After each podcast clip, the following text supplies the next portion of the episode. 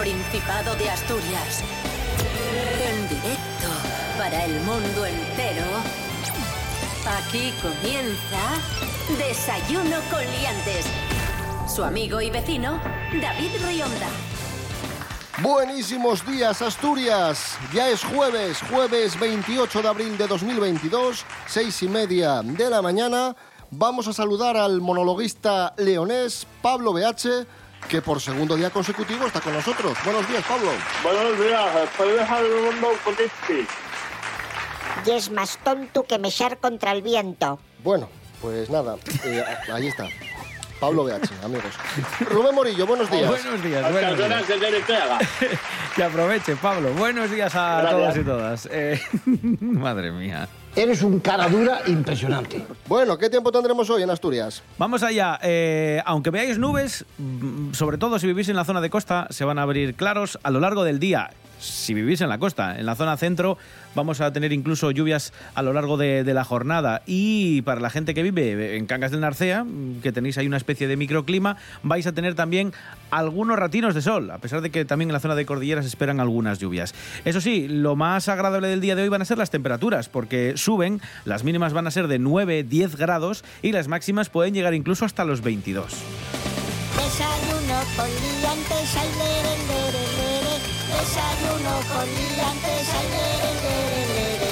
Desayuno con liantes, ay, lere, lere, lere. Desayuno con liantes, ay, lere, lere, lere.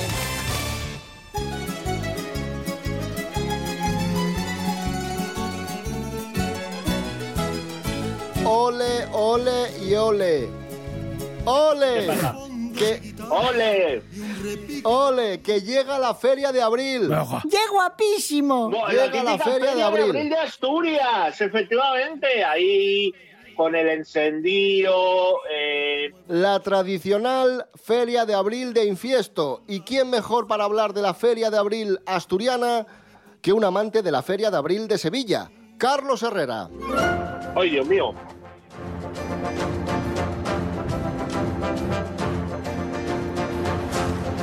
La, la, la, la, la. Señoras, señores, buenos días. Hoy sí que me alegro. Qué bonito esta fecha, ¿eh? Vamos a ver, media hora tenemos. Eh, feria de abril. Sí. Feria de abril de Infiesto. Eso es. Con cuatro casetas. Una de ellas, la jarana, que es novedad. Y además, como siempre, espectáculos ecuestres. Habrá concursos, por ejemplo, de ponis de raza Asturcón, la suya. ¿eh?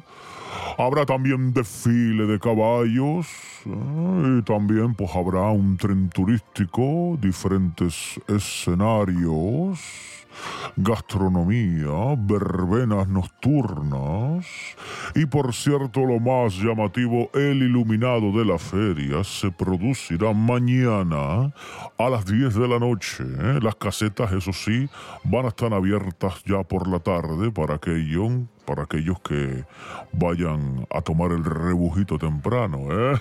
Como usted, que usted ya estará allí cogiendo sitio en Infiesto Yo vivo para la feria de allí, abril. yo vivo dentro de una caseta. Ah, usted vive en, en- usted vive en Infiesto. En Infiesto dentro de una caseta de la feria de abril, sí.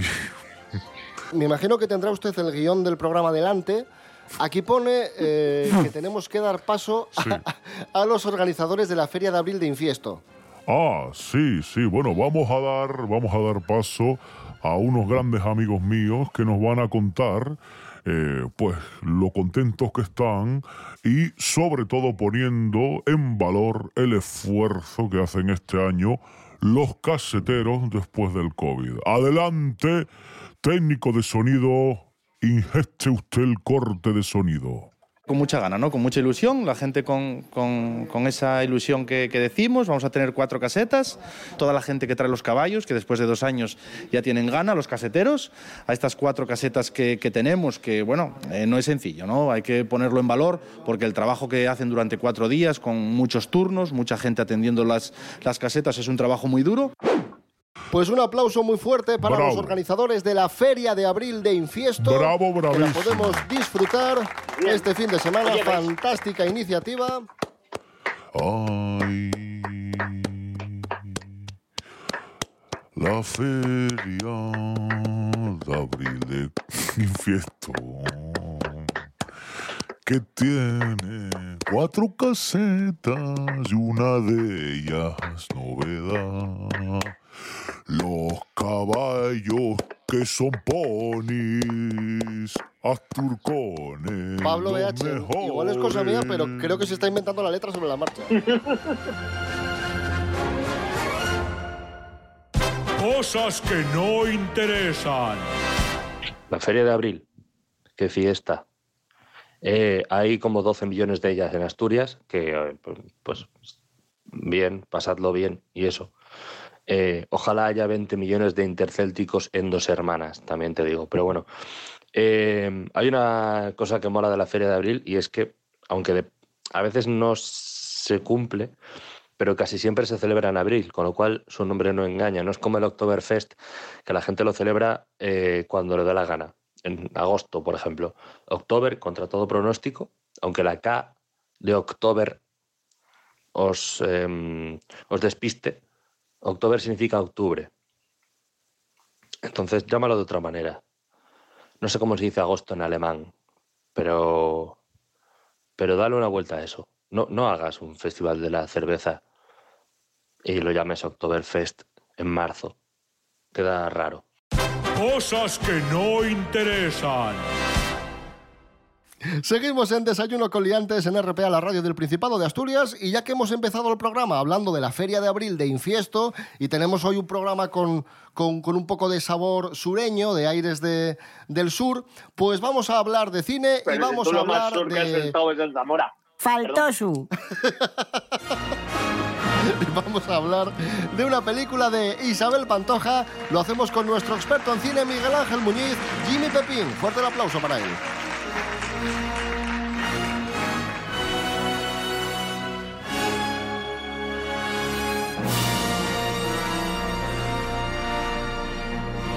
Vamos a hablar de Isabel Pantoja, pero no vamos a hablar de sus líos familiares, de sus historias, de sus chanchullos. No, vamos a hablar de su carrera en el cine. Una carrera en el cine, además, con tinte asturiano. Como os lo cuento, hemos pedido a nuestro experto en cine, Miguel Ángel Muñiz, que analice de forma objetiva la carrera cinematográfica de Isabel Pantoja, que no sale mal parada. Como os lo cuento. Miguel Ángel Muñiz, muy buenas. Pues sí, a pesar de que Isabel Pantoja es sobre todo conocida como estrella de la canción española, y bueno, más allá de, las problemáticas que haya tenido con la prensa rosa y con la justicia y demás, pues bueno, también tiene una, una trayectoria cinematográfica cortita, pero que bueno, tiene su interés y que está compuesta básicamente por dos películas, Yo soy esa y El día que nací yo. Yo soy esa del año 90, eh, bueno, pues protagonizada también aparte de por Isabel Pantoja, por José Coronado y por Elisa Matilla. Bueno, una historia interesante porque por un lado es una reconstrucción un poco de, los rodajes de aquellas películas de los años 40 y 50 de la productora Cifesa, que había producido, pues, por ejemplo, La Leona de Castilla o Agustina de Aragón o El Clavo, Eloísa está debajo de un almendro. Y era bastante importante, era además a la que concedían los mayores presupuestos de la época. Su, su papel ella lo hace de manera bastante tranquila, bastante natural, yo, sin ser evidentemente Bette Davis, pero ni mucho menos, pero creo que, que salva los muebles bastante bien y además, bueno, tiene ese ventaja que son papeles muy medidos para ella, ¿no? Dice las cosas y qué bonito sientes el amor. Asombroso. Así tan maravillosa. Hola. Alabado sea el Señor. Y luego, un poco más de un año después, llega El día que nací yo, de Pedro Olea. También tiene sabor asturiano porque el coprotagonista no es otro que Arturo Fernández. Celebro mucho conocerle. Lamento que la entrevista sea una fecha tan especial. Pero créame, no podía ser de otro modo. Pel- son películas con sabor asturiano, entre comillas, a pesar de que estén protagonizadas por una estrella que en principio no tendría mucho que ver con Asturias, más allá de esto que os he contado y de que cada dos por tres estaba en las fiestas de Oviedo, traída por Gabino de Lorenzo en su momento contra el alcalde. Que oye, eso también tiene su cosa, no digo que no.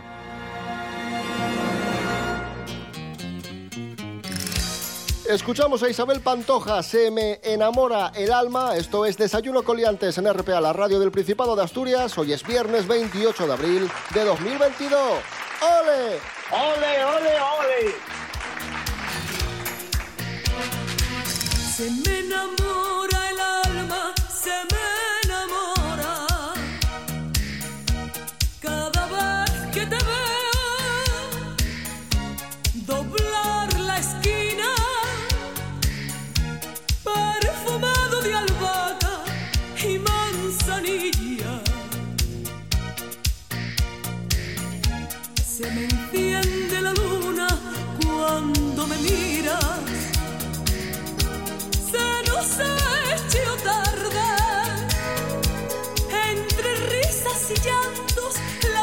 vida se ha ido. Yo soñando con él, deshojando las noches. Tú viviendo con alguien que nunca has querido.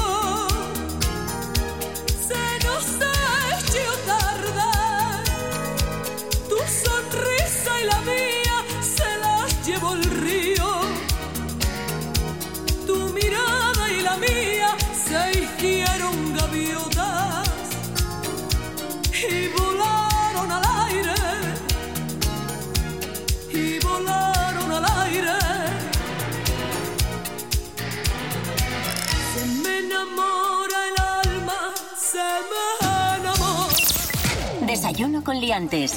Desayuno. Continuamos en Desayuno Coliantes en RPA, la radio autonómica de Asturias. Eh, hablamos de famosos y hablamos de una noticia que relaciona nada más y nada menos que al chef asturiano José Andrés con el escritor de terror Stephen King.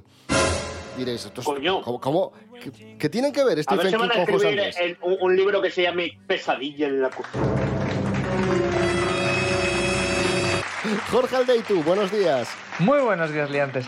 A veces los famosos en redes sociales meten un poquito la pata, sobre todo cuando se meten en terrenos que no son en lo que son expertos. Porque os voy a contar, el otro día en Twitter, Stephen King, el mismísimo, el escritor de, de novela de terror, famosísimo, quiso dar una receta de cocina. Ahí nos quedamos un poco todos atontados. También hay que ver la receta que dio. Tú te compras un filete de salmón, le pones un poquito de aceite, un poquito de limón, lo envuelves en toallas de papel húmedas, que yo no sé de dónde puedes sacar to- toallas de papel húmedas, y lo metes al microondas 3 minutos. Así ya tienes tu filete de salmón hecho y le puedes acompañar, por ejemplo, de una ensalada. Pues bien, al leer esto, los expertos como el chef José Andrés, mierense, lo que quiso hacer fue responderle y hacer una pequeña broma. Y les respondió al mismísimo Stephen King y le dijo, por Dios, que esto es una película de terror que lo coma crudo, que lo coma a la plancha, que lo coma frito, pero nunca el microondas, que el microondas es la dimensión desconocida. Ha sido algo muy gracioso eh, en Twitter, pero la verdad no sé por qué Stephen King quiso compartir esta receta tan peculiar. Un saludo. Gracias, Jorge Aldeitu. Saludamos ahora a Mary Coletas. Buenos días, Mary. Hola, buenos días, ¿qué tal están? Ya sabéis que aquí en Desayuno Coliantes hemos hecho un pequeño seguimiento a la ruptura del presentador Cristian Galvez con, con su ya ex pareja Almudena Cid, ex gimnasta y ahora actriz. Que la cosa no acabó muy bien, acabó como el rosario de, de la aurora. Ahora Almudena Cid ha hablado, ahora que ya se han divorciado, ha roto su silencio y admite que ha estado sobreviviendo estos últimos meses, que lo ha pasado muy mal, ha dicho Almudena y se acaba de mudar. ¿Dónde se acaba de mudar? Infórmanos tú, Mericoletas, que para algo estás aquí. A ver, se ha ido, ya saben ustedes que firmaron un acuerdo de divorcio.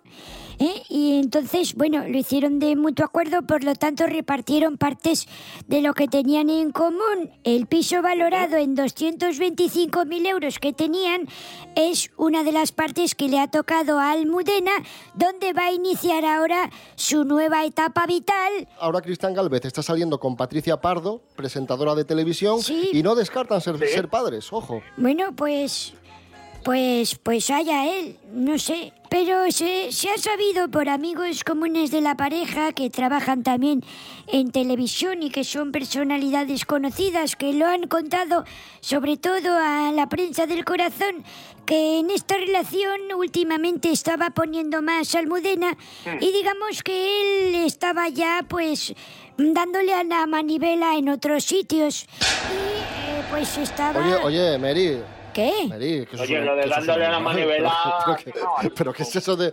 Oye, por Dios, ¿pero qué dices? ¿Cómo que dándole la- Me refiero entre que iba cabrito. entre que iba a escondidas a Turquía a ponerse pelo y tenía conversaciones subidas de tono con su compañero de televisión, pues la pobre Almudena pensando Bueno, pero que ¿cómo, cómo que sería- conversaciones...? Pero no inventes. ¿Cómo que conversaciones subidas de tono? ¿De dónde sacas eso? Bueno, de, de la suposición básica para empezar una relación. Antes tienes pero, que hombre, tener mejor- así conversaciones, ¿no? Picantonas. ¿sabes? En plan de...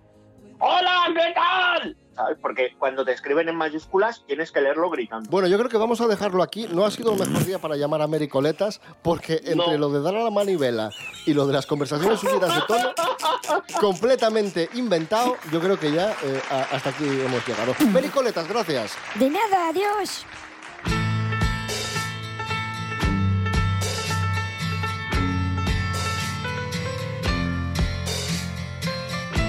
Seguimos, eh, pues sí, Cristian Galvez y, y Patricia Pardo no descartan ser padres, a ver cómo les sale el bebé, a ver si les sale tan grande como Keyson. ¿Quién es Keyson? Keyson es un bebé espera, espera, de que, Manhattan. que lo- que me lo pregunto, que me lo pregunto.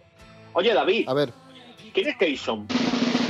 Keyson es un bebé de Manhattan que, que es el bebé más pesado del mundo. Con 11 A meses. Keyson tiene un metro de altura y 14 kilos de peso. 11 meses, un metro de altura, 14 kilos. Un cacho bebé que alucinas. Los médicos atribuyen Madre este que lo parió. Es crecimiento... que acabo de ver una foto, ¿eh? Perdón. Ostras, chaval. Sí, sí, bu- buscad Keyson bebé mm, pesado en Google, imágenes y ahí os aparece. Los médicos atribuyen el crecimiento a una producción excesiva de leche de la madre, pero aseguran que el niño está completamente sano. Es decir, que el niño, el niño está bien, simplemente que es muy grande. No, no, no. Y eso que lo ha criado la madre, imaginaros con una abuela cerca, que, que los alimentan de más. O sea, en vez de 14 No, no. kilos, podríamos estar hablando de 114. Subo, subo tu apuesta. Está en Manhattan. Imagínate que este bebé se cría en Asturias.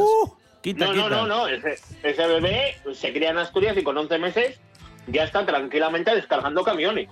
O sea, eh, ese bebé ya es un hombre de pelo en pecho.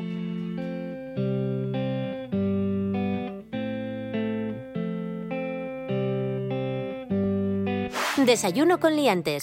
Síguenos en Instagram, arroba desayuno con liantes. Continuamos en Desayuno con Liantes. Hoy hemos comentado un montón de noticias eh, curiosas, divertidas, positivas, pero vamos con noticia para enfadarnos. Para enfadarnos, eh, Ya hacía para mucho, enfadarnos hacía mucho. mucho que no sacaba ahí noticia de enfadarse.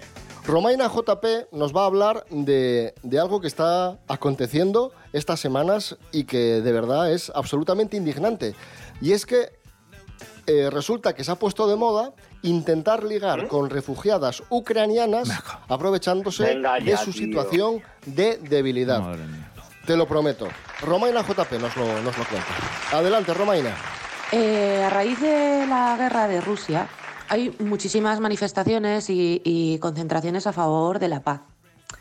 Y el otro día, eh, un locutor que se llama Asier Sola eh, hizo una crítica a través de Twitter eh, respecto a algo que está ocurriendo en, eh, pues, en este tipo de, manifestaciones y demás. Eh, la novia de Asier es ucraniana, ya vivía en España antes de la guerra pero está muy activa en el tema de las manifestaciones por la paz y, demás.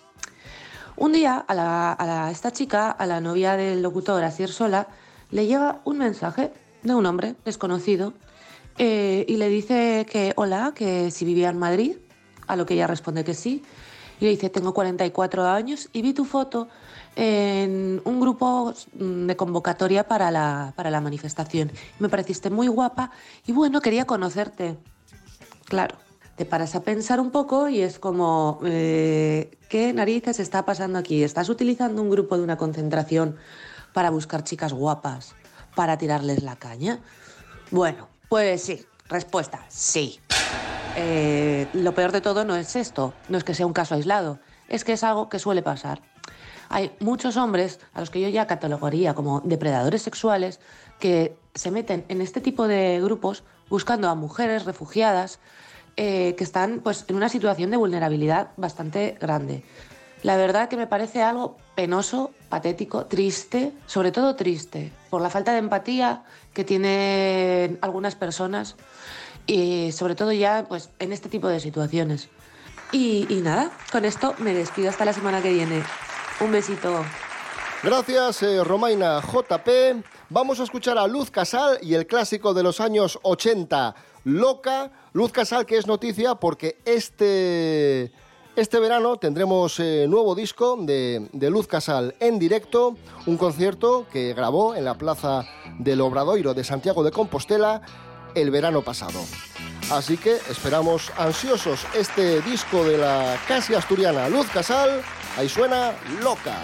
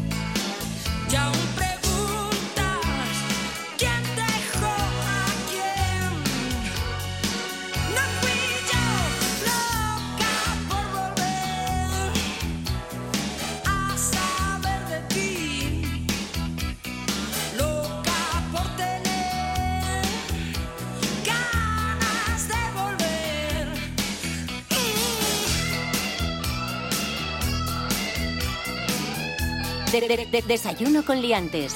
Seguimos, amigos, amigas. Desayuno con liantes en RPA, la radio autonómica de Asturias. Ya sabéis que nos gusta mucho investigar por el internet, encontrar a personajes extravagantes. Y hoy hablamos un día más de ese que tanto nos gusta, posiblemente de nuestro favorito. Ay, Dios, Alberto sí, por favor. ¿Quién es Alberto Canosa? Bueno, pues es un señor que se define como investigador privado. Dice que ha descubierto que hay dinosaurios dentro de túneles, gigantes dentro de rocas, habla de conspiraciones. Hoy, Alberto Canosa, dos puntos. Los viajeros del tiempo no se pueden casar. Vamos a hablar de viajeros del tiempo.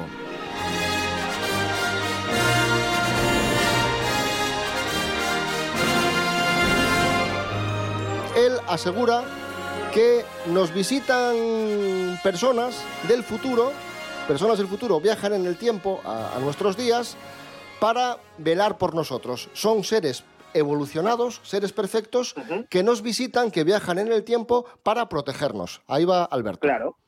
La persona que, que viene del futuro viene por diferentes eh, propósitos. Por ejemplo, vienen a cuidar de la humanidad, puesto que en la actualidad, hasta el fin, que ya llega pronto, el gobierno eh, mundial ha sido controlado por demonios, ángel de la oscuridad, ha habido muchos desastres, muchas calamidades, mu- mu- muchas guerras atroces, contaminación, injusticias sociales, asesinatos de niños y cosas. Hay una Sí, cosa sí. que dice, co- como tangencialmente, que no, tiene, que no tiene importancia, pero dice que lo poco que le queda al mundo. O sea, que el mundo ya se, se acaba enseguida, según, según Alberto Canosa. Claro, entonces, entonces ¿de, de cuándo vienen los viajeros del futuro? De, de octubre, ¿sabes? En plan de, no sé. Como reza el título de este vídeo de Alberto Canosa, los viajeros del tiempo no se pueden casar. O sea, una persona del futuro viaja hasta nuestros días y ya que está aquí viviendo, diréis, bueno, se puede relacionar con, con cualquier persona y casarse, por ejemplo, ¿no? No, no, no, no se Pero pueden no se casar. puede casar Y por- porque a lo mejor viene muy del futuro y no tiene, pues eso, libro de familia ni ninguna movida, ¿no? ¿Por qué no se puede casar un viajero del tiempo con alguien de nuestros días? Un viajero del tiempo se casa con una mujer que no es perfecta, sino vamos, que ha venido del futuro y, y conoce a una mujer muy bella, muy simpática, muy amable y se casa. Y tiene hijos. Entonces, los hijos que tenían los viajeros del tiempo como bien para siempre, pues tendría otros hijos y otros y otros. Los hijos crecerían. Pero llegaría el fenómeno de que esos hijos del viajero del tiempo son perfectos, porque el padre es perfecto. Y viviría en una sociedad de imperfectos, donde la gente se muere, se hace viejo y ellos no. Luego ya serían objeto de atención de parte de mucha gente y los encerrarían en laboratorios, los servicios secretos, a ver qué fenómeno es ese, de dónde son esas personas que no se mueren. Claro, Eh, claro. Madre mía. Claro, hay veces que se me resumen olvida es ese. que la solución más lógica es, es esa. ¿Sabes?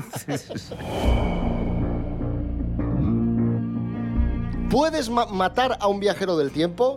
La respuesta es, por supuesto que no, porque estamos locos o qué. ¿Cómo vas a matar a un viajero del tiempo? Alberto Canosa, ahí está. Otra pregunta que podría hacerse una pregunta de una persona de, bueno, ahora yo conozco un viajero del tiempo. Sí. O voy y le mato. No puede morir. ¿recuerda la película aquella de Christopher Lambert, Los viajeros del tiempo, dos versiones? Que le intenta matar y, no muere. No le pasa nada. ¿Por qué? Porque no está ahí. Pero bueno, yo lo estoy viendo, estoy hablando con él, sí, pero no está. Es un, un holograma, un ideograma. Él está en el futuro. Pero bueno, está aquí, ha pasado el pasado, sí, ha pasado. Pero su verdadero ser está en el futuro. Ha pasado, digamos, un holograma. Esto no lo pillo muy bien. O sea, que, que- que la gente que viene al pasado son hologramas de personas que están en el futuro, entiendo. Que Pero- se, No sé, es se materializan me- aquí, esto pero son como una especie de hologramas, ¿no? Uf, es que aquí ya me... aquí- yo, Pablo BH, a ver, di tú No, a algo, es ver, que yo, es- es- yo ya no sé es qué que- decir. Es que las teorías de la conspiración es lo mío. Es lo mío. No os preocupéis, que menos mal que me tenéis en este programa. Esto ya a nivel personal, me comprometo y voy a ponerme en contacto con Alberto Canosa.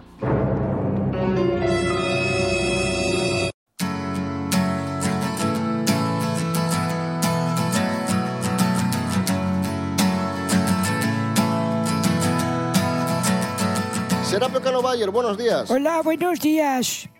¿Qué? Se nos ha echado el ti- se ya, nos ha ya. echado el tiempo Sí, encima. No, si tengo reloj, ¿eh? Hay que ser, hay que ser menudo, menuda, menuda organización. Parece esto, no sé, vaya Se nos ha echado negociado. el tiempo el tiempo encima y no tenemos no tenemos tiempo para, para más, así que muy rápido, una propuesta para el fin de semana y una canción, venga. Pues mire, por ejemplo, mañana viernes en la laboral a las 7 en el Paraninfo se va a proyectar una película de Marc Sempere Moya que tiene como protagonista a un cantante muy, muy provocador. Algunos dicen que es un erudito, es una persona de Elche y se hace llamar el niño de Elche, un artistazo con letras reivindicativas y que podríamos decir que es, pues no sé, un retrato libre, es como si fuera cubista, ¿sabes? Mezcla allí de todo y bueno, es, es la de Dios. Así que con una canción de Niño de Elche que tenía preparada creo que nos vamos a ir, que se llama El Comunista. La guerra continuamente perseguía a todo aquel revolucionario. Rubén Morillo. David Rionda. Hasta mañana. Hasta mañana a todos. Chao. Pablo BH, buen jueves y hasta pronto. Muchas gracias. Pues nada, igualmente. eh, yo me voy a desayunar. Disfrutad del día, Asturias. Esto ha sido Desayuno Coliantes. Mañana a las seis y media de la mañana, más y mejor. Buen jueves. Adiós.